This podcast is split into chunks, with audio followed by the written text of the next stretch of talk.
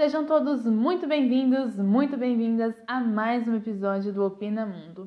E no episódio de hoje é uma conversa assim que eu vou ter com muita dor no meu coração. E pelo título, vocês já devem imaginar que vem paulada por aí, até porque eu não tenho trava na minha língua. Essa semana nós acompanhamos o caso do DJ Ives, que agrediu a ex-mulher, a Pamela Holanda, na frente da filha e de outras pessoas. Socos, puxões de cabelos e eu não duvido nem um pouco de agressões verbais também tenham acontecido. E estou fazendo uma pequena aposta em violência psicológica também, daquelas que não deixam marcas e que nem é vista como uma ofensa, mas que ainda assim destrói igualmente a dignidade de qualquer pessoa principalmente de uma mulher. E pensando nesse assunto, acompanhando esse caso, eu me pergunto até quando esse tipo de coisa vai continuar acontecendo. Com a reper repercussão do caso, várias plataformas de streamings e cantores cancelaram as suas parcerias com o dito cujo do Ives. No entanto, para mim isso não é o suficiente. E eu tenho certeza que não é o suficiente para Pamela, não é o suficiente para as milhões de mulheres que passam ou passaram por isso. O que a gente quer é justiça.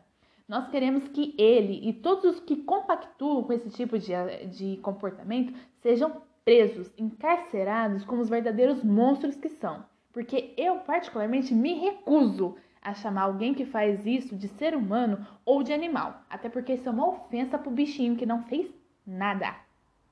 O que mais me deixa perplexa nisso tudo é a falta de reação de quem estava vendo aquela cena. Em briga de marido e mulher, a gente mete a colher, desce a tijolada no agressor e salva a esposa. Qualquer um que veja uma cena dessas e não faz nada para impedir é tão culpado quanto o desgraçado covarde que levanta a mão para uma mulher. A cada 25 minutos, uma brasileira é agredida, e durante a pandemia, a violência contra a mulher aumentou em pelo menos 45%. Isso falando apenas dos casos registrados. Eu não quero nem pensar nas que, por qualquer que seja o motivo, elas não denunciaram seu agressor. E vamos combinar? Não é só essa, esse tipo de violência, não acontece só dentro de casa. Os assédios acontecem o tempo todo. Eu juro para vocês que se eu estiver na rua, sozinha, e ouvir um barulho, eu imploro para que seja o diabo, mas que não seja um homem. E eu tenho certeza que pelo menos 99% das mulheres concordam comigo. A gente prefere que seja o diabo e não um homem. E sabe o que é engraçado? A todo momento eles ensinam que as, mulheres, que as mulheres não devem usar roupa curta, que a gente não pode usar roupa decotada, que a gente não pode usar uma roupa que que modela o corpo e que fica um pouco mais justinho, que a gente não pode sair sozinha, mas eu não vejo que ensinar os homens a manter as mãozinhas quietas, a respeitarem um não, a respeitar outro ser humano, que assim, é o básico, não é? Você não chega puxando uma mulher, você não chega agarrando do nada, você não grita e nem mexe com elas na rua. Principalmente se for apenas meninas adolescentes, tá? Não se põe a mão em uma mulher, você respeita o espaço pessoal dela tem que entender que um não é um não. Ela não quer falar com você, ela não quer você perto dela, entendeu? A gente não quer, a gente não está. Quando a gente fala não, a gente não está fazendo charme. Nós não queremos. E quando isso acontece, vocês deixam a gente em paz. Parafraseando a youtuber e humorista Bruna Louise, que ela compartilhou um vídeo há algum tempo atrás, e esse vídeo é atemporal, ela diz o seguinte: Feio é a gente ser encoxada no metrô. Feio é assédio, é violência. Feio é a gente passar por tudo isso e ainda ganhar menos que vocês. Isso é feio. E eu ainda complemento: quando a gente não ganha menos, as pessoas vêm julgar falando, hum, provavelmente aquela ali dormiu com o chefe, ao invés de simplesmente reconhecer as nossas capacidades. Isso também é violência, isso é feio. E contando um acontecimento pessoal que aconteceu comigo, em 2019, eu fui na festa do peão com a minha mãe. A gente curtiu o show, a gente tomou uma cerveja e na saída eu e ela ficamos de braços dados e estávamos indo até o carro. Ambas de calça, bota e uma camisa de manga comprida porque estava fazendo um pouco de frio. E durante esse percurso até o carro, a gente passou por um grupo de meninos E um deles, mesmo vendo que eu tinha uma pessoa do meu lado, que eu estava de braço dado com uma mulher mais velha, ele me puxou pelo braço livre. Eu juro para vocês que até hoje eu penso que eu devia ter descido a mão no meio da cara desse ser humano e não simplesmente ter dado um empurrão. Como ele simplesmente puxou como se ele tivesse algum direito sobre mim, como se eu fosse uma boneca de pano sem vontade. Tem nem vergonha na cara. São coisas que marcam a mente da mulher. A gente nunca esquece essa sensação, a gente nunca esquece o medo, a gente nunca esquece a raiva, nem a vergonha e muito menos esquece a culpa. Sim, culpa. Essa sociedade doentia, altamente machista, faz com que nós mulheres nos sintamos culpadas por sermos assediadas. Culpam a nossa roupa, culpam o nosso batom, culpam o fato da gente dançar, da gente se divertir. E de muitas vezes culpam o fato da gente precisar estar na rua à noite. Temos enfermeiras de plantão ouvindo? Quantas vezes vocês não pegaram um plantão noturno e não ficaram com medo? Eles culpam isso, culpam o fato da gente estar na rua.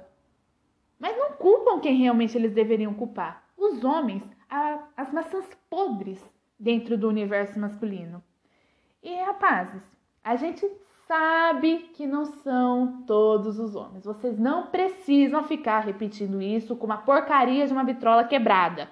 Meu Deus, vocês só é o único argumento que vocês usam em uma discussão. A gente sabe que não são todos os homens. Mas o fato é que a gente está tão cansada do, fa do fardo que envolve ser mulher que em qualquer oportunidade que a gente tem de falar o quão horrível é esses comportamentos, a gente tá com o pau mesmo. Doa quem doer.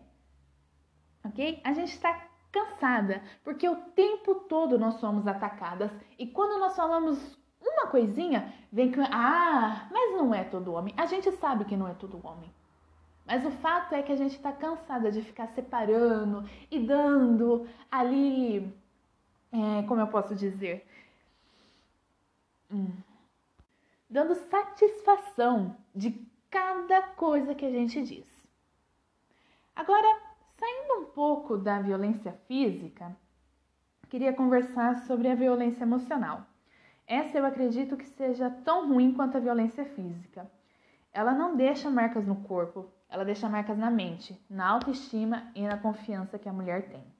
Os hematomas, eles são dolorosos, mas eles são temporários. Um hematoma, um roxo, ele sai em alguns dias. Uma mente violada, ela nunca se recupera.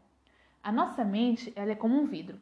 Quebrar, você pode recolher os caquinhos, colar, ainda vai ficar ali falhado, ainda vai faltar um pedaço. Mulheres, entendam, se você está dentro de um relacionamento e afeta a sua autoestima, se faz você duvidar de si mesma, se quer afastar você do que gosta, se quer mudar de algum jeito a sua personalidade, se faz se sentir inferior, culpada, reprimida, é violência. Se ele grita com você, é violência. Se ele soca a parede para não ter que bater em você, é violência. Se minimiza todas as suas qualidades, habilidades, se te interrompe quando você está falando, é violência. E se usa de manipulação para te manter presa a ele, é violência também. Ok? Não se engane. Você precisa denunciar, você precisa se afastar.